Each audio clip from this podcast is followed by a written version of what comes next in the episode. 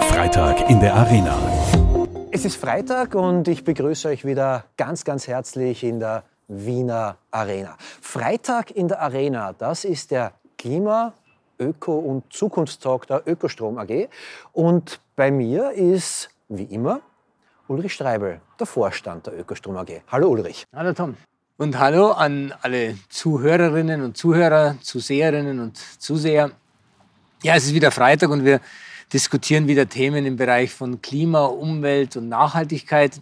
Immer die Frage, wie können wir einen Beitrag leisten, um die Welt besser zu machen.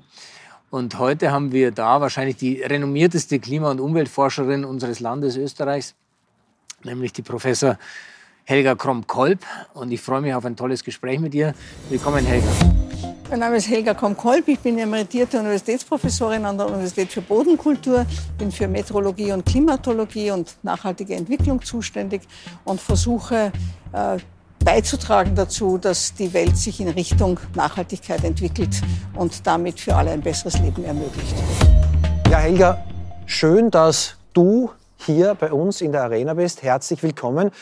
Und das Tolle für mich persönlich als Nicht-Akademiker ist, dass ich hier mit den Spitzen der österreichischen äh, Wissenschaft per Du sein kann, so als wären wir auf einem Berg über 1000 Meter.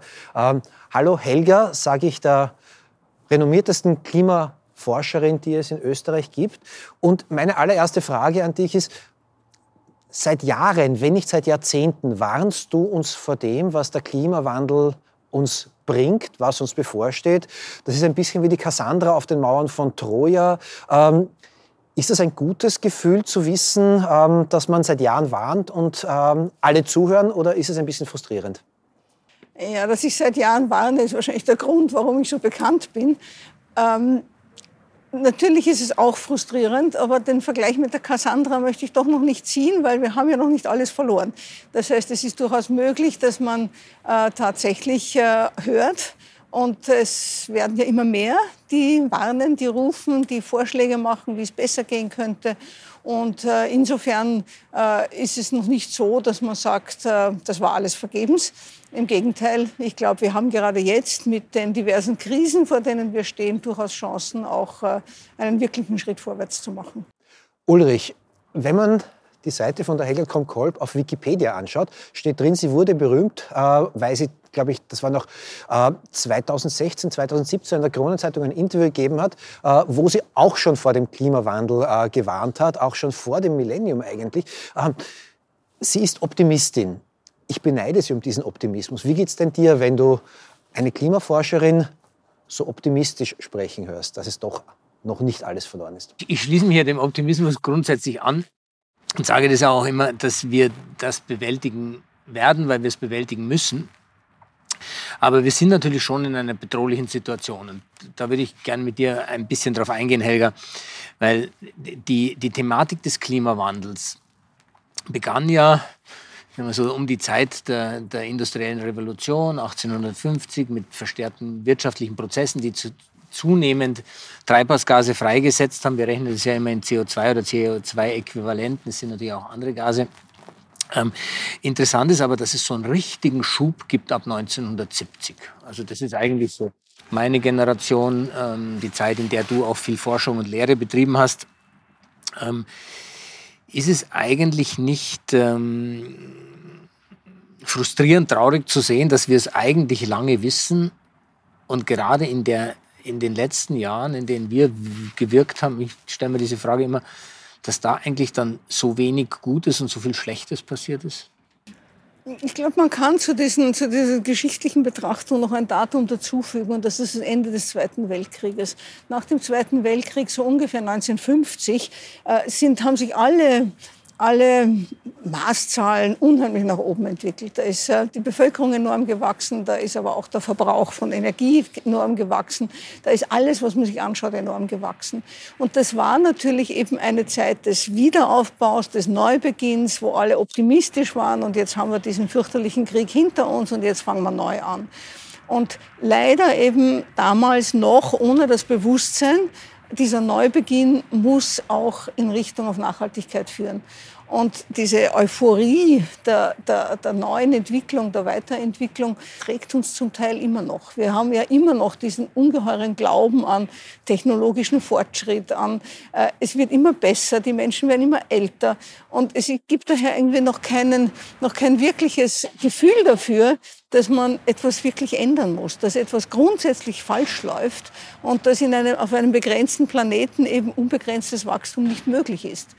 Und äh, das wirkt sich klimamäßig vor allem seit den 70er Jahren deutlich aus. Da sieht man ganz stark den Temperaturanstieg. Er hat allerdings schon vorher begonnen. Dazwischen haben wir nur eine, eine Phase der leichten Temperaturabnahme gehabt, die aber sehr stark auch mit den anderen Schadstoffen zusammenhängt, die in der Atmosphäre waren, die sozusagen die Atmosphäre drüber gemacht haben.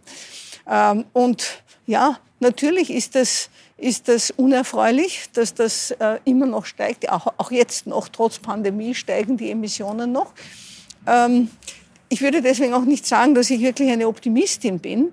Äh, ich weiß nicht, was ich bin. Ich weiß nur, dass wir einfach nicht aufgeben dürfen, dass wir alles dran setzen müssen, diese Veränderung herbeizuführen, die aus Klimagründen absolut dringend und notwendig ist. Wir wissen inzwischen, dass sie auch aus Biodiversitätsgründen ganz wesentlich und wichtig ist und auch dringend ist. Äh, und letztlich auch die sozialen Strukturen gehen ja, äh, ja kommen in, in Bereiche, wo sie einfach nicht mehr haltbar sind. Das heißt, es steht ohnehin ein Wandel bevor. Na, dann können wir doch schauen, dass dieser Wandel in die richtige Richtung geht und nicht in eine falsche. Es scheint ja schon so, dass die Community derjenigen Menschen, die das Thema versteht, sich dessen annimmt und agiert, größer wird. Aber trotzdem passiert ja bei Weitem nicht das, was passieren müsste. Also wir sind ja immer noch bei zumindest flachen oder steigenden ähm, Treibhausgasemissionen. Was sind denn eigentlich die Effekte heute schon? Was sind die Effekte, wenn wir so weiter tun, wie wir jetzt tun? Was bedeutet das eigentlich für die Menschen in Österreich, die Menschen in Europa, in der Welt? Also wir merken es ja in Österreich schon, vor allem an den Extremereignissen. Also dass die Mitteltemperaturen steigen, das kann man aus den Daten ablesen, aber das ist nicht etwas, was wir wirklich spüren. Aber wir merken es an Extremereignissen, wir merken es aber auch an der Vegetation, die früher anfängt zu blühen in der Regel und äh, dass, dass, dass der Frühling überhaupt viel früher anfängt und viel radikaler einsetzt. Also es wird im Grunde genommen geht man vom Wintermantel gleich ins Sommerkleid und dazwischen ist nichts mehr. Nicht? Also das sind, das sind Veränderungen, die, glaube ich, jeder, wenn er ein bisschen, bisschen aufpasst, äh, merken kann. Äh, und dann gibt es eben diese Extremereignisse wie äh, Dürren, wie Überschwemmungen, wie auch die, die, die Borkenkäfer, die den Wald zerstören und so weiter. Also es gibt einfach viele, viele Zeichen, dass, es nicht, nicht, dass die Welt nicht in Ordnung ist, auch nicht in Österreich in Ordnung ist. Ähm, wenn man das global sieht, dann sind die Zeichen natürlich noch dramatischer und kosten unheimlich viel Leben jedes Jahr. Äh, sei es eben durch Wirbelstürme oder durch, durch äh, Tornados oder, oder eben durchaus auch durch Dürre mit Hungersnot. Und, und nicht zuletzt muss man auch die Migration mit dazu zählen, weil die Menschen ja dort, wo sie leben, oft einfach keine Möglichkeit mehr haben, von ihrer kleinen Landwirtschaft zu leben. Und sie haben dann keine andere Wahl, als woanders hinzugehen. Die meisten gehen ohnehin in eine nahegelegene Stadt oder, oder versuchen, äh, weiß ich, in, in die Berge zu gehen, wo es noch mehr Regen gibt oder sowas. Aber es gibt eben auch die, die dann versuchen, übers Mittelmeer zu kommen oder sonst auf irgendeiner Route nach Europa. Äh, und das sind Menschen, die aus Klimawandelgründen oder Klimakrisegründen, wenn man sagen will, äh, ihre Heimat verlassen müssen. Äh, und das kann man natürlich sagen, das sind wirtschaftliche Argumente, ja, aber es sind Überlebensargumente. Und wir haben eigentlich noch keine Strategie, wie wir damit umgehen. Wir haben noch nicht wirklich angefangen, uns darum zu kümmern, dass es in den, in den Ursprungsländern dieser Menschen ein Überleben möglich wird. Äh, das kann man einerseits natürlich mit, mit kleineren Maßnahmen wie ja, bis einem gewissen Grad Bewässerungen oder andere Landwirtschaft, aber im großen Maß eben mit Klimaschutz. Also das heißt, da tut sich sehr viel. Wenn man jetzt fragt, was ist, wenn wir die im Pariser Klimaabkommen und in Glasgow noch einmal bestätigten eineinhalb Grad nicht einhalten? Dann ist die Frage, in welchem Ausmaß halten wir sie nicht ein? Es kommt wirklich auf jedes Zehntel Grad an. Ja, du sagst ja, glaube ich, selbst, wenn, wenn ich deine Vorlesung so nachgehört habe und nachgelesen habe, dass wir immer noch auf dem Pfad sind von drei Grad, vier Grad. Du beschreibst, dass ein, ein Mädchen, das heute geboren wird und wahrscheinlich so um die 100 Jahre alt werden wird, dass das in seinem Leben vier Grad Klimaerwärmung erleben wird bis zu 4 Grad, wenn wir nichts tun. Ja. Das ist das, womit wir rechnen müssen. Was heißt denn 4 Grad, wenn man das jetzt vorstellt? Plus 4 Grad, wir sind in Österreich schon bei plus 2, 2,3. Äh, wenn wir jetzt da nochmal 4 Grad oben drauf kriegen, was bedeutet denn das eigentlich? Naja, es ist fast nicht vorstellbar. Das ist, ja, das ist ja ein Teil des Problems, dass wir uns diese Situation kaum vorstellen können. Nicht? Es hat, bedeutet natürlich, dass unsere Wälder vollkommen, vollkommen anders ausschauen. Also die Fichten, die jetzt schon an der Grenze ihrer Temperaturverträglichkeit sind, die wird es also einfach nicht mehr geben. Äh, wir werden eher in wärmeliebende Bäume hinein, aber die wachsen halt auch sehr langsam. Das heißt, wir werden relativ viel auch kahle Hänge finden, wo, sich, wo einfach die Umstellung noch nicht gelungen ist. Äh, in der Landwirtschaft wird es jetzt andere An An Anbauprodukte geben müssen, äh, weil wir auch hier mit Trockenheit und Hitze wahrscheinlich nicht zurande kommen. Äh, aber es betrifft im Grunde genommen jeden Wirtschaftszweig. Nicht? Also vom Wintertourismus braucht man gar nicht reden. Äh, also es ist, es ist einfach ja, fast unvorstellbar, was das bedeutet. Und deswegen ist es ja so wichtig, dass wir das verhindern, dass wir in diese Ausmaß von Veränderung überhaupt hineinkommen. Du hast gerade was ganz Zentrales so in einem Halbsatz gesagt, wenn wir nichts tun ähm, wir tun doch eh so wahnsinnig viel. Wir haben äh, keinen Politiker, keine Politikerin, die in Sonntagsreden nicht permanent den Klimawandel äh, strapaziert. Äh, Gesetze werden doch permanent irgendwie zumindest äh, verbal in Umlauf gebracht. Tun wir nicht eh wahnsinnig viel? Also leider vom Reden ändert sich nichts. Also man muss zwar auch reden, wir tun es ja auch jetzt, aber im Grunde genommen müssen Handlungen folgen. Äh, ich muss sagen, ich bewundere, mit welcher Beharrlichkeit die jetzige Umweltministerin dahinter ist, dass die Gesetze, die vereinbart wurden im Koalitionsabkommen, dass die Schritt für Schritt umgesetzt werden, auch wenn sie dann oft weit hinter dem zurückbleiben, was äh, ich mir wünschen würde, aber wahrscheinlich auch, was sie sich wünschen würde. Also ich glaube, es geht was weiter. Es geht mehr weiter als in den letzten Jahrzehnten, würde ich sagen. Gemessen an dem, was notwendig ist, ist es natürlich zu wenig. Und das hat schon damit zu tun, dass eben offenbar noch nicht für alle klar ist, in welcher Situation wir uns befinden. Aber warum ist es noch immer nicht klar? Die Wissenschaft, äh, die Experten, Expertinnen waren seit, ich sage jetzt mal, seit Jahrzehnten. Ähm, sitzen wir alle so da und hören euch nicht zu? Ich glaube, es hat mehrere Gründe. Das eine ist, dass es wirklich ein Umdenken erfordert und das fällt jedem schwer. Ähm, das fällt aber insbesondere, also man braucht nur überlegen, wie, wie, wie leicht steigt man um von, vom Pkw auf den öffentlichen Verkehr, obwohl er vor der Haustür vorhanden ist. Ich rede jetzt nicht von denen, wo es den öffentlichen Verkehr nicht gibt, die werden dann immer ins Treffen geführt. Aber es geht um die, die tatsächlich einen öffentlichen Verkehr zur Verfügung hätten. Und auch da ist es nicht so selbstverständlich, dass man umsteigt. Aber das geht natürlich noch viel stärker im Bereich der Politik, wo es eben auch ganz starke Strukturen und Interessen gibt, die sich dagegen wehren die, die einfach äh, Pfründe haben, die äh, ja nicht schlecht gefahren sind bisher damit und irgendwie glauben, das geht auch so weiter. Und es geht natürlich bis dorthin, was in letzter Zeit einfach viel klarer geworden ist, äh, dass das nicht nur jetzt so, ich weiß nicht, äh, österreichische äh, Strukturen sind, sondern dass es durchaus auf der internationalen Ebene eben informelle Interessen und Strukturen gibt, die einfach sehr stark bremsen. Oxfam hat vor kurzem eine Studie publiziert, äh, die zeigt, dass äh, die 10 Prozent reichsten Menschen der Welt, äh, dass die, wenn alles so weitergeht wie bisher bis 2030, also innerhalb von weniger als zehn Jahren, das gesamte Budget an Treibhausen, die wir noch in die Atmosphäre einbringen dürfen, wenn wir die eineinhalb Grad nicht überschreiten wollen, aufgebraucht haben wird. Das heißt, wir müssen uns jetzt auch um die wenigen Reichen kümmern äh, und nicht sagen, ja, die sollen, das sind so wenige, die sollen was machen, was sie wollen. Sie haben einen ungeheuren Fußabdruck äh, und haben natürlich auch einen ungeheuren Einfluss auf die Politik. Äh, das ist gar keine Frage. Und das, das sind sind Aspekte, die wir bis jetzt eigentlich nicht wirklich angeschaut haben und auf die man aber einsteigen muss. Du sagst, innerhalb von weniger als zehn Jahren, also es sind jetzt noch neun, werden wir das Treibhausgasbudget aufgebraucht haben. Das heißt, dann werden die 1,5 Grad schon erreicht sein oder nicht mehr reversibel sein. Und das nur, weil ein kleiner Teil der Weltbevölkerung dieses Budget aufbraucht. Das heißt, für die 90 Prozent bleibt eigentlich gar nichts. Und wir sind schon 2030 am Limit. Das ist das Problem, ja. Ich meine, das ändert nichts daran, dass, dass alle anderen auch weit über ihren, über, also alle anderen, zumindest die Industriestaaten, weit über dem ihnen zustehenden Emissionen sind. Aber sozusagen, es gibt eben eine kleine Gruppe, die das im Übermaß ist. Und das hängt mit äh, ja, den Privatjets zusammen, das hängt mit den Yachten zusammen, äh, die ja fast kleine Städte sind. Äh, und das hängt natürlich auch mit so absurden Sachen wie ein touristischer Weltraumflug zusammen. Nicht? Das, sind, das sind Bilder und, und, und, und äh, Vorspiegelungen von einer Verfügbarkeit von Ressourcen, die einfach nicht mehr da sind. Und auf das muss man hinweisen. Jetzt haben wir mit Optimismus begonnen. Wenn man dich jetzt so hört, sind dann die Ziele, die wir uns alle so gesetzt haben in der Welt oder in Österreich oder in Europa mit 2040 klimaneutral, 2050 klimaneutral, ähm, wird das die Klimakrise überhaupt lösen können? Weil, wenn ich dich jetzt so höre, ist es 2030 eigentlich schon ziemlich drüber. Naja, wenn wir die Ziele ernst nehmen und alles tun, um das zu erreichen, dann wird das die Klimakrise lösen. Aber das heißt, dass diese äh, Menschen, diese, diese Personengruppe eingebunden sein muss. Das heißt, dass sie auch beschnitten, wenn man das so nennen will, werden muss.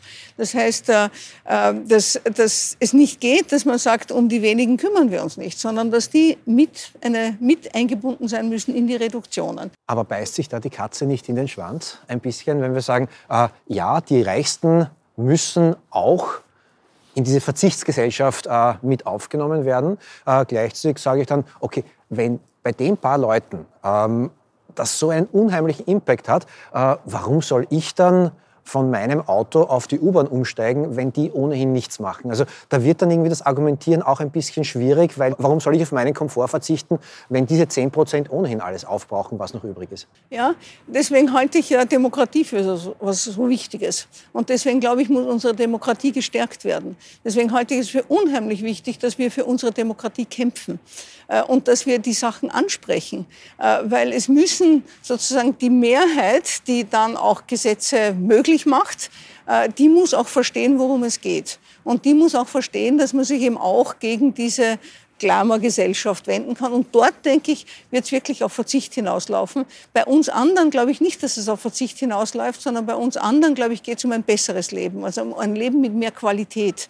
Äh, ja, man muss Gewohnheiten ändern, aber die Qualität nachher ist eine höhere, bin ich überzeugt. Wie kann das funktionieren, dass man Menschen, die nur statt ins Auto vor der Haustür in die U-Bahn vor der Haustür steigen müssen, dass man denen klar macht, dadurch wird dein Leben besser. Dieses Argument, äh, dass insgesamt alle etwas davon haben, wenn ich auf eine Kleinigkeit verzichte, ähm, das ist in einer Wachstums- und Wohlstandsgesellschaft ja irrsinnig schwer zu kommunizieren.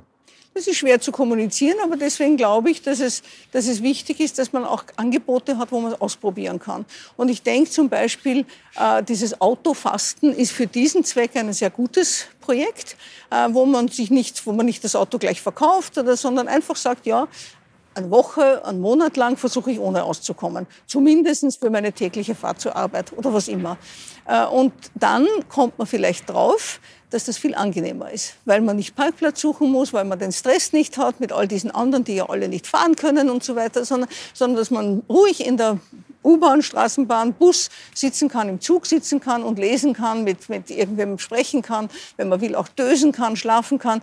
Das heißt, es bietet einfach so viel mehr Möglichkeiten, äh, wenn man nicht hinter diesem Steuer sitzt. Äh, wie gesagt, es ist nicht jede Maßnahme für jeden die geeignete. Und äh, ich, ich, ich höre ja schon alle, die die aufschreien und sagen, aber bei mir fährt kein Bus. Äh, für die, für die die rede ich jetzt nicht an, sondern die, bei denen der Bus fährt oder die U-Bahn fährt. Äh, die anderen haben andere Möglichkeiten vielleicht.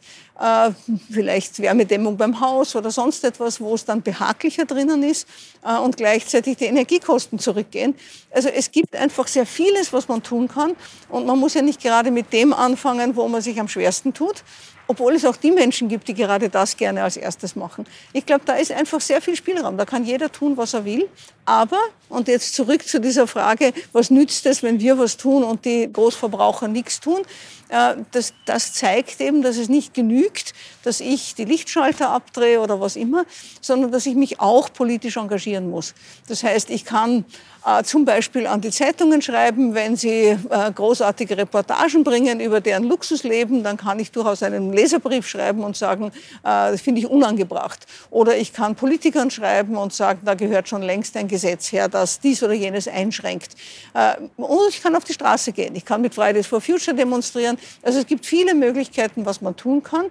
Äh, und je nachdem, was man ist oder wo man tätig ist, man kann natürlich auch in der eigenen Branche versuchen, äh, Gesetze zu erreichen, Spielregeln zu erreichen, die in die richtige Richtung gehen. Das heißt, ich glaube, es geht nicht nur darum, was ich persönlich mache, sondern auch, was ich äh, sozusagen in, in, in Wirksamkeit nach außen hin tue. Jetzt bleiben wir mal bei den, bei den 90 Prozent, die, die ohnehin nicht die Möglichkeiten haben, auf großen Yachten herumzufahren und mit Privatjets zu fliegen. Da stellt sich ja immer die Frage, ist die Klimakrise individuell lösbar oder ist die nur systemisch lösbar für die 90 Prozent, die wir jetzt mal, sagen die normale Bevölkerung? Ähm, es, es, gibt die, die Studie der, der, Internationalen Energieagentur, dieser, dieser Pathway to Zero, der eigentlich sagt, dass nur 4 Prozent des ganzen Themas gelöst werden können, indem wir uns individuell anders verhalten die 96 Prozent gehen über Technologie. Würdest du das auch so sehen oder ist das nicht so? Also ich sehe das ganz anders. Äh, ich glaube, dass es dass eine systemische Änderung braucht, aber ich glaube, dass die systemische Änderung nur herbeiführbar ist durch individuelles Handeln. Also ich glaube nicht, dass, dass da irgendein weiser Herrscher jetzt kommt und äh, das äh, von oben herunter löst, sondern ich glaube, es braucht wirklich das, die Demonstration der Einzelnen, dass sie etwas anders haben wollen. Und diese, diese technologischen Betrachtungen äh, greifen einfach viel zu kurz. Äh, weil äh, natürlich ist es begrenzt, was der Einzelne tun kann. Es gibt ganz andere Zahlen auch, die sagen, dass äh, wenn die, wenn die Menschen, die, sozusagen das Individuum kollektiv versucht, klimafreundlicher zu leben, können wir ein Viertel der Emissionen reduzieren. Aber wir dürfen nicht übersehen, dass das ja Konsequenzen hat. Wenn die, wenn die Leute auf die öffentlichen Verkehrsmittel umsteigen, um dabei zu bleiben, dann führt das ja dazu, dass weniger Autos produziert werden, weil wer soll sie dann kaufen? Und das führt wieder dazu, dass ich viel weniger Ressourcen brauche, die ich ja sonst für die Autos brauche. Und das führt dazu, dass ich viel weniger Infrastruktur brauche. Ich brauche die Straßen nicht mehr, ich brauche die, die Parkhäuser nicht mehr. Äh, ich brauch, also es gibt so vieles, was dann wegfällt. Ähm, natürlich die, die, Parkhäuser sind jetzt schon da, aber wir können sie vielleicht anders nützen, äh, ohne wieder neu bauen zu müssen. Und dasselbe gilt für viele andere Bereiche. Wenn ich mich zum Beispiel gesünder ernähre in Richtung von weniger Fleischkonsum, in Richtung äh, saisonal, regional, biologisch, hat das Konsequenzen für die Landwirtschaft, hat das Konsequenzen für die ganze Nahrungsmittelindustrie, hat es Konsequenzen fürs Gesundheitssystem. Unser Gesundheitssystem ist durchaus auch eine Belastung der, der, der, Umwelt in vielfacher Hinsicht, auch des Klimas. Klimas. Also das zieht ja alles Konsequenzen und zu behaupten, dass das nur vier Prozent sind, also das ist so, so, so typisch Milchmädchen, das darf man nicht sagen. Ich schätze die Milchmädchen, aber sozusagen, man darf nicht so einfach umlegen. Äh, und das ist so, wie wenn man sagt, der ganze Landwirtschaftssektor macht nur äh, einstellige Prozentzahl unseres Wirtschaftsbereiches aus. Wir können auf ihn verzichten. Nein, wir verhungern dann. Nicht? Also äh, das sind so, so Trivialansätze, die einfach unpassend sind. Aber es ist doch jetzt so, dass das Kollektiv, ja, alle oder die 90 Prozent normaleren des Kollektivs, sich ja offensichtlich sehr klimaschädlich verhalten. Also das Kollektiv fährt Autos, das Kollektiv äh, nutzt Nahrungsmittel, die nicht nachhaltig produziert sind. Ähm, jetzt gibt es Einzelne und eine wachsende Mehrheit, die bewusst an diese Thematik herangeht, aber damit drehen wir doch das Kollektiv nicht. Das Kollektiv drehen wir doch nur durch systemische Veränderungen. Deswegen sage ich ja, es muss ineinander greifen. Aber wer soll die systemischen Veränderungen herbeiführen? Das muss ja letzten Endes die Politik machen. Zum Teil kann es die Wirtschaft machen, indem sie eben ähm, entweder sich selber Spielregeln gibt oder äh, bestimmte Sachen einfach nicht mehr produziert. Aber das ist in diesem System sehr schwer. Nicht? Das ist in dem System sehr schwer zu sagen, äh, also ich, ich produziere keine Wegwerfartikel mehr, äh, weil wir in eine Kreislaufwirtschaft kommen müssen. Äh, aber ich glaube, der Anstoß von der Wirtschaft ist schon ein sehr wichtiger. Den brauchen wir. Aber wir brauchen auch den Anstoß von den Einzelnen. Warum passiert dann so wenig? Weil, wenn ich mir das jetzt anschaue, jetzt haben wir endlich mal den, ähm, den Einstieg in die CO2-Steuer geschafft. Und ich teile das ja, dass wir wahrscheinlich zum ersten Mal eine Klima- ähm, und Umweltministerin haben, die wirklich was vorwärts bringt. Also bin, bin ich ganz da. Trotzdem hat der politische Prozess dazu geführt, dass diese CO2-Steuer eigentlich eine Mickey Maus Veranstaltung ist. Das sind 35 Euro die die Tonne CO2, ähm, die da jetzt belastet werden. Der internationale CO2-Preis ist jetzt schon in diesem Emissionshandelssystem bei über 80. Ähm, diese 35 Euro, die wir uns in Österreich da geben, sind also schon im internationalen Maßstab viel zu niedrig und sie führen beim Benzin und Diesel, glaube ich, zu 7 Cent mehr. Allein durch die Ölpreisveränderungen in den letzten Jahren haben wir, glaube ich, 40 Cent mehr gekriegt und trotzdem fahren die Autos. Warum passiert systemisch so wenig? Naja, ich meine, in, in, in Österreich kann man jetzt das einfach ganz konkret sagen durch das Verhältnis der Regierung, nicht der Regierungsparteien.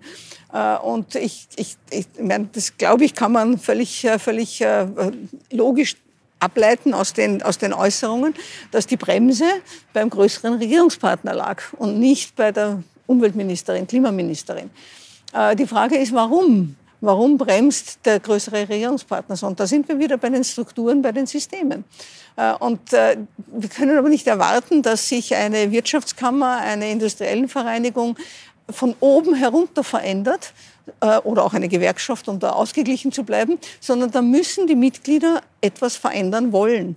Und ich glaube, gerade bei der, bei der Steuer passiert das durchaus. Also ich war äh, vor nicht allzu langer Zeit bei einer Diskussion in Vorarlberg und dort hat der Wirtschaftsvertreter, der dort mit am Podium saß, äh, dem jetzigen Finanzminister ganz offen gesagt, ich will keine 30 Euro, ich will 300 Euro äh, CO2-Steuer. Dann passiert endlich was. Dann sind alle, auch für die, für die Technologiefreaks, dann sind alle diese, diese neuen Produkte, die schon warten, auf den Markt zu kommen, plötzlich rentabel. Dann kommen sie.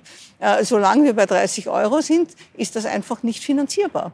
Ähm, und Parallel dazu muss man natürlich diese 300 Euro dann auch verwenden, um denen, die wirklich unter den 300 Euro leiden, zu helfen, äh, dass sie zurande kommen mit den höheren Preisen.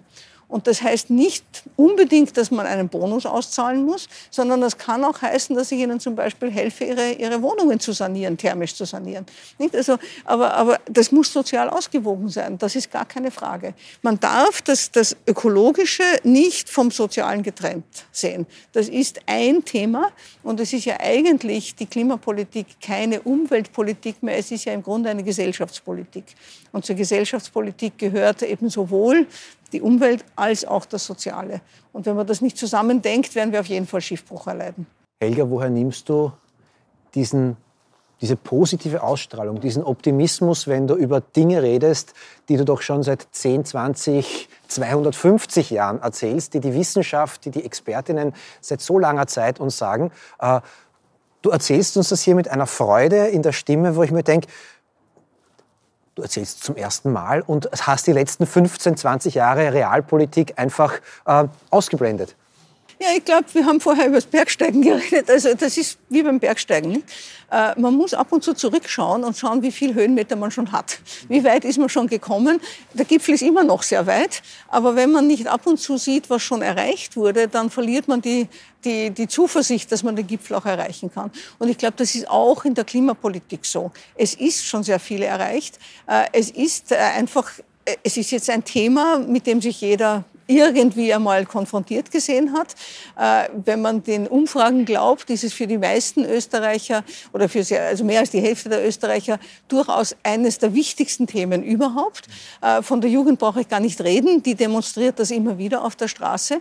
Das heißt, ich glaube, da hat sich schon sehr viel getan. Wie ich angefangen habe zu reden, äh, ist mir ein massiver Gegenwind entgegengetreten. Jetzt wird niemand sagen, nein, nein, das braucht man nicht, sondern es spießt sich an den, ich sage mal Details, es sind keine Details, es sind schon ganz wesentliche strukturelle Probleme. Aber wir sind einen guten Schritt weiter und äh, wir haben immerhin in der EU eine, eine Kommission, die das auch hoch auf der Agenda hat. Auch da kann man darüber diskutieren, ob das jetzt ideal ist, aber es ist wenigstens dort und es ist in der österreichischen Politik auf der Agenda. Die Stadt Wien hat sich ein sehr ambitioniertes Ziel gesetzt. Wenn man sich vorstellt, dass die Stadt Wien aus Gas aussteigen will, äh, das ist schon eine ganz beachtliche Vorgabe, die man sich da macht. Also es passiert ja einiges oder zumindest sind die Vorsätze da und wenn das einmal anfängt, in die Verwaltungsstrukturen einzusickern, dann glaube ich, äh, wird sich wirklich etwas ändern, weil dann kommt es nicht mehr auf die Sonntagsreden an, sondern dann kommt es auf das tägliche Geschäft an, auf jeden einzelnen Akt, der unterschrieben wird, ob das mitgedacht wird oder nicht. Ulrich, geht sich das alles noch aus? Für die 1,5 Grad wenn jetzt die Wiener Verwaltung anfängt, jeden einzelnen Akt zu unterschreiben? Ich frage es ja, mal ganz polemisch. Das darfst du eigentlich jetzt nicht so einen profanen Wirtschaftler fragen wie mich, Doch. sondern das musst du die Frau Professorin fragen. Weil die ist ja, die, die ist Optimistin. Schau, ich, ich, ich glaube, dass sich das ausgehen wird, weil sich es ausgehen muss, weil ich meine, wir haben die Konsequenzen ja gehört. Also es würde sich die Natur in Österreich so verändern, dass unser Leben, und zwar das gesellschaftliche Leben, das soziale Leben und auch das wirtschaftliche Leben ja ein ganz anderes wäre. Gleichzeitig würden sich die Lebensbedingungen in Regionen, die viel stärker davon betroffen sind, nämlich die südlicher liegen von uns und es dann noch heißer haben. Also man stellt sich jetzt mal vor, sechs Grad haben wir gerade vorher diskutiert, obendrauf, also zwei haben wir schon oder eins, plus nochmal drei oder vier oder fünf dann wird man dort nicht mehr leben können. Dort entstehen dann Todeszonen, in denen Menschen nicht mehr leben können. Was wird passieren? Diese Menschen werden sich aufmachen, die werden flüchten, die werden zu uns kommen, wir werden soziale Verwerfungen kriegen, die sind, die sind unfassbar. Also ähm, wenn wir ein Leben weiterführen wollen, das ein gutes ist, dann muss sich das ausgehen. Und ich glaube, ähm, dass sich das auch deshalb ausgehen wird, weil das Leben des vor uns liegt, wenn wir es richtig machen, ja besser ist als das, was wir heute haben. Aber was haben wir denn heute? Heute haben wir Städte, in denen der größte, der größte Teil der Fläche für Autos verwendet wird. Also Fahrradwege sind so schmal, die Parkplätze für Autos sind zweieinhalb Meter breit. Und davon gibt es ganz viele. Ähm, Benzin und Diesel, das ähm, ausgestoßen wird, führt dazu, dass man die Votivkirche alle fünf Jahre putzen muss. Jetzt ist sie gerade mal wieder weiß und in fünf Jahren ist sie wieder schwarz. All das wird ja verschwinden, die Luft wird besser werden, ähm, das Leben in, Städten wird besser sein, der Platz wird mehr sein, wenn die Autos weg sind, zum großen Teil wenigstens weg sind. Die Natur wird gesünder sein. Das wird dazu führen, dass wir gesündere Lebensmittel haben. Also das ist ja alles ein Bild eines Lebens, das ich mir zumindest ausmal, das ich hoffentlich noch in Teilen miterleben kann, das meine Kinder erleben, das meine Enkelkinder erleben.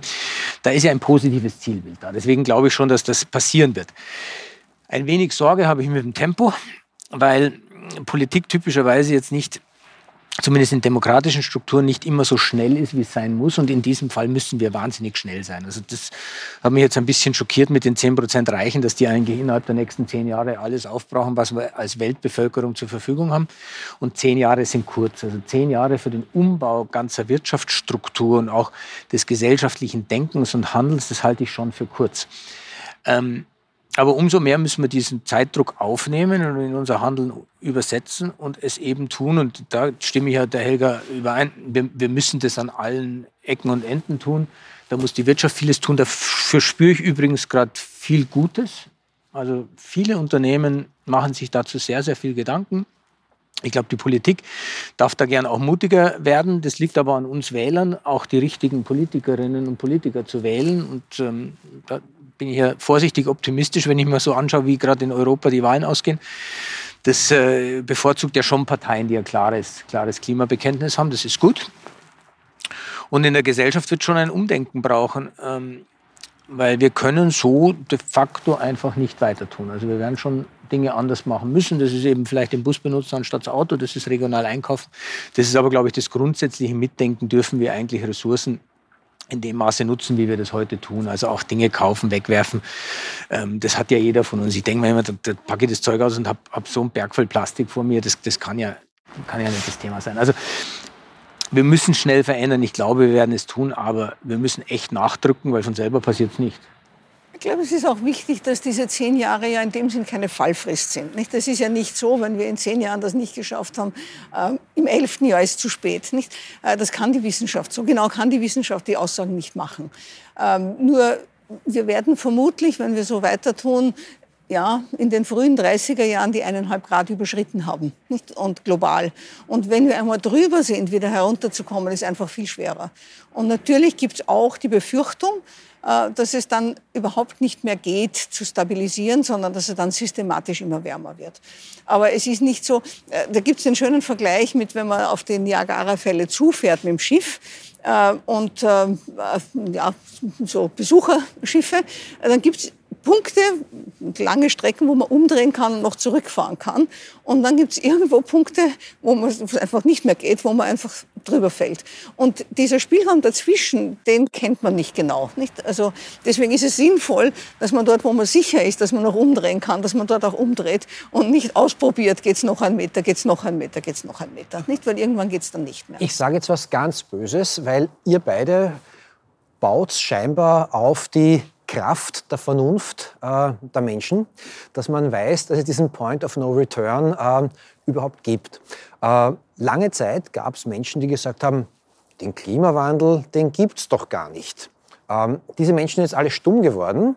Ähm, dafür gibt es Menschen, die auch ewig noch behauptet haben, Corona gibt es gar nicht, weil ich sehe es jetzt nicht. Ich möchte jetzt nicht über Impfpflichten ähnliches reden, sondern einfach nur dieses äh, Beharren auf eine Meinung, die der Wissenschaft zuwiderläuft, weil es mein privates Leben so tangieren würde. Äh, Corona existiert nicht, weil ich es nicht sehe. Den Point of No Return, der existiert auch in Klimafragen nicht, ähm, weil es ist ja eh kalt, ich kann ja immer noch Skifahren. Also äh, dieses Beharren auf Blindsein, auf Meinungen, ist das etwas, womit man verzweifelt als Wissenschaftlerin?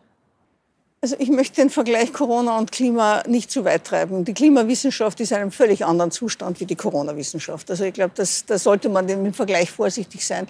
Die Klimawissenschaft hat jetzt seit vielen Jahrzehnten, wir reden ja darüber, äh, das Thema behandelt, hat miteinander diskutiert hat, ist zu, ist zu Ergebnissen gekommen, die jetzt schon seit vielen Jahren in der Wissenschaft äh, weitgehend unumstritten sind.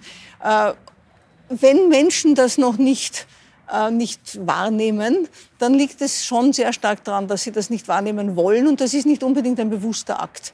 Äh, das ist eben durchaus, ich meine, wir können das, wir sehen das ja auch bei den Kernkraftwerken, nicht? Also die Menschen leben in der Nähe der Kernkraftwerke, obwohl äh, niemand garantieren kann, dass es keinen schweren Unfall gibt. Äh, aber sie verdrängen das. Wir sind unheimlich gut im Verdrängen. Äh, und äh, wir haben ein, ein unheimliches Repertoire an Entschuldigungen. Nicht? Also warum wir gerade oder warum ich gerade etwas nicht tue. Nicht, weil der andere tut es auch nicht oder es bringt nichts, wenn ich es allein tue oder was ich, ich kann nicht, weil. Also wir haben ein ungeheures Repertoire darin. Und ich glaube, da kommt es schon darauf an, dass wir eben nicht nur darüber reden, ähm, sozusagen, was darf man nicht tun, sondern was darf man tun und was ist schön, was man tun darf. Und diese, diese Vision, dass die Zukunft eben eine schönere ist, wenn wir Klimaschutz betreiben, weil mit dem Klimaschutz so viele andere Missstände auch wegfallen, äh, weil wir eben nicht mehr so verschwenderisch sein werden. Äh, Nico Paech nennt das Befreiung vom Überfluss. Und ich finde das sehr schön, diesen Befreiungsgedanken. Und ähm, ich weiß nicht, wie es Ihnen oder den Hörern und Hörerinnen, Zuschauerinnen geht. Aber man kommt manchmal in Wohnungen, die sind vollgestopft mit allem Möglichen und da fühlt man sich richtig bedrückt, von, äh, erdrückt von den Dingen. Und dann gibt es Wohnungen, da steht fast nichts drinnen äh, oder es geht auch fürs Büro. Nicht? Also, wenn man kurz übersiedelt ist, ist plötzlich alles leer und frei und es ist wirklich befreiend. Und ich glaube, das muss, man, muss einem einfach einmal bewusst werden, dass wir jetzt jahrelang gesammelt, gehortet haben und geglaubt haben, je mehr ich habe, desto besser geht's mir. Und in Wirklichkeit geht's eigentlich darum, eher ums Sein. Wie, wie, wie bin ich? Wie, wie kann ich leben? Äh, und das ist eigentlich das viel Wichtigere. Und äh, da gibt es durchaus auch wissenschaftliche Studien dazu, die zeigen, dass die Menschen viel eher geneigt sind, einem positiven Bild nachzulaufen und auch dafür Energie persönliche Energie einzusetzen, als vor einem schlechten wegzulaufen. Das heißt, das Narrativ, die Geschichte muss sich ändern. Es ändern, sozusagen, es ist real, dass wir, äh, so wie wir jetzt handeln, einer Katastrophe entgegengehen. Aber das muss nicht der Grund fürs Ändern sein, sondern der Grund fürs Ändern sollte sein, dass wir in einer viel gerechteren, äh, äh, faireren und, und schöneren Welt leben könnten. Und zwar schöner für jeden Einzelnen von uns. Nicht erst für die dritte Generation, sondern schon jetzt. Und das, glaube ich, kann motivieren. Ulrich, schaffen wir es, dieses Narrativ so zu ändern, dass es eine Befreiung vom Überfluss ist, die als positiv erlebt werden kann, die uns rettet, die das Klima rettet, die uns die 1,5 Grad schaffen lässt? Du stellst mir heute schwierige Fragen. Es tut mir leid, aber das ist mein Job. Ich kann das nicht beantworten. Ich höre diesen Gedanken und ich kann diesem Gedanken viel abgewinnen. Was jedenfalls klar sein muss, äh, das ist, war das einer der Eingangssätze, wir haben begrenzte Ressourcen auf diesem Planeten. Und wir sind viele Menschen, die sich diese Ressourcen teilen müssen und wir können nicht mehr Ressourcen nehmen, als dieser Planet zur Verfügung stellt. Und damit werden wir uns in diese Systemgrenzen zurückbewegen müssen, weil im Moment spielen wir außerhalb der Systemgrenzen, weil wir ja diese Ressourcen des, des Planeten überbeanspruchen. Ähm, wir verbrauchen ja viel mehr, als wir eigentlich nachhaltig verbrauchen können.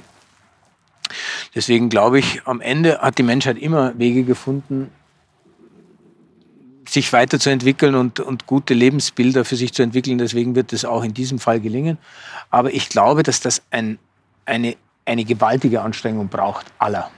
Und ich sehe das noch nicht überall, weil das Thema, und wir haben es vorher schon besprochen, der Klimawandel ist ja nicht wirklich spürbar. Also jeden Tag spüren wir Menschen den nicht. Du hast es beschrieben mit der mittleren Temperatur, die kann man nicht spüren.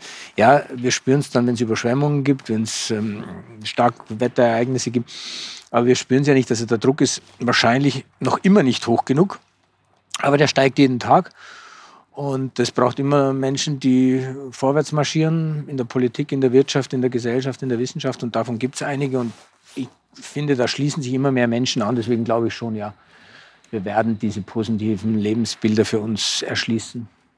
Dann gebe ich der Helga jetzt am Schluss dieses Gesprächs äh, die Möglichkeit, dieses positive Narrativ durch einen ganz kleinen Tipp, wir nennen es immer den Tipp am Freitag, wo wir unser Publikum einladen, durch eine kleine individuelle Handlung äh, in Summe doch einen Impact zu setzen, der Folgen und Auswirkungen hat. Ähm, eben dieses Narrativ zum Positiven zu kehren. Was wäre denn dein Tipp am Freitag für unsere Zuhörer, Zuhörerinnen, Zuseher, Zuseherinnen? Also ich glaube erstens, dass es sinnvoll wäre, sich einmal die Zeit zu nehmen, zu überlegen, wie möchte ich eigentlich leben? Wie möchte ich eigentlich, dass die Welt ausschaut? Also viel mehr als nur, wie möchte ich leben? Und sich dafür wirklich Zeit zu nehmen. Äh, und dann äh, in der Folge bei jeder Handlung, die man setzt, überlegen, führt mich das dorthin oder nicht? Oder bleibe ich weiter im Hamsterrad dessen, was ich nicht will? Führt mich das zu dem besseren Leben, zu dem qualitätsvolleren Leben, das ich mir wünsche? Äh, und hilft das den anderen, dieses Leben zu erreichen? Und ich glaube, dieses, dieses, wenn man, wenn man sich das angewöhnt, sich das wirklich bei jeder, bei jeder Handlung zu überlegen äh, und auch darüber zu reden, dass man das tut, wie man entschieden hat, warum man entschieden hat. Ich glaube, das ist das, was wir brauchen, damit wir wirklich in die Breite kommen. Die letzte Frage in Freitag in der Arena geht aber immer an den Gastgeber Ulrich. Was nimmst denn du aus diesem Gespräch mit der Helga heute mit? Zwei Dinge. Zum einen nehme ich mit von dir, Helga, diesen unglaublichen Optimismus. Du bist jetzt so lange dieser Klima- und Umweltforschung und, und, und warnst, wie du eingangs gesagt hast, immer vor den Folgen unseres Tuns und bist dabei trotzdem optimistisch, obwohl man manchmal nicht unbedingt den Anlass haben äh, kann, optimistisch zu sein. Du bist es trotzdem und ich glaube, das ist richtig, weil wir müssen optimistisch in die Zukunft gehen, sonst werden wir es nicht ändern. Und den zweiten Aspekt, den ich mitnehme, ist die, die umfassende Sichtweise auf die Klima- und Umweltthematik. Und ich greife das auf. Die Helga hat so einen Anstecker. Das sind die, die Sustainable Development Goals der UNO. Und da stehen solche Dinge drin. Das erste Ziel ist keine Armut. Ähm, das ist eine das ist Gesundheit für alle. Ähm, das sind saubere Meere, ähm, äh, eine gute Natur. Da stehen ganz viele Ziele drin, ähm, die ein, ein umfassend nachhaltiges Leben ausmachen. Das ist eben nicht nur Klima und Umwelt allein, aber Klima und Umwelt steht da ganz in der Mitte, weil wenn Klima und Umwelt nicht, nicht intakt ist, dann wird ganz viel von diesem Leben da außen rum, also Gesundheit, Armut, all diese Dinge werden wir nicht in den Griff kriegen. Und ähm, die Helga hat es, glaube ich, gut gezeigt, dass wir diese Themen aus, aus vielen Aspekten anschauen müssen und ganzheitlich auf das Thema schauen. Sie hat gesagt, Klima- und Umweltpolitik ist auch eine, strahlt auch aus auf Gesellschaftspolitik, auf Wirtschaftspolitik, auf Soziales. Und diesen Gedanken nehme ich mit, weil letztlich, wenn wir das Klima- und Umweltthema in den Griff kriegen und es so kommt, wie die Helga sagt, dann werden wir tatsächlich das Leben, unser Leben besser machen und das Leben der nächsten Generationen besser machen. Und das ist doch ein Gedanke, mit dem kann man, glaube ich, gut aus so einem Gespräch herausgehen. Danke, Helga. Dann bedanke ich mich bei euch beiden, dass ihr hier den Weg in die Arena gefunden habt, zu Freitag in der Arena. Ich bedanke mich bei euch, dass ihr wieder dabei wart und freue mich, wenn ihr es wieder tut. Wieder mit dabei sein, wieder mitdenken und wieder etwas dafür tun, dass dieser Planet so lebenswert bleibt, wie wir uns alle wünschen. Danke, ciao und baba.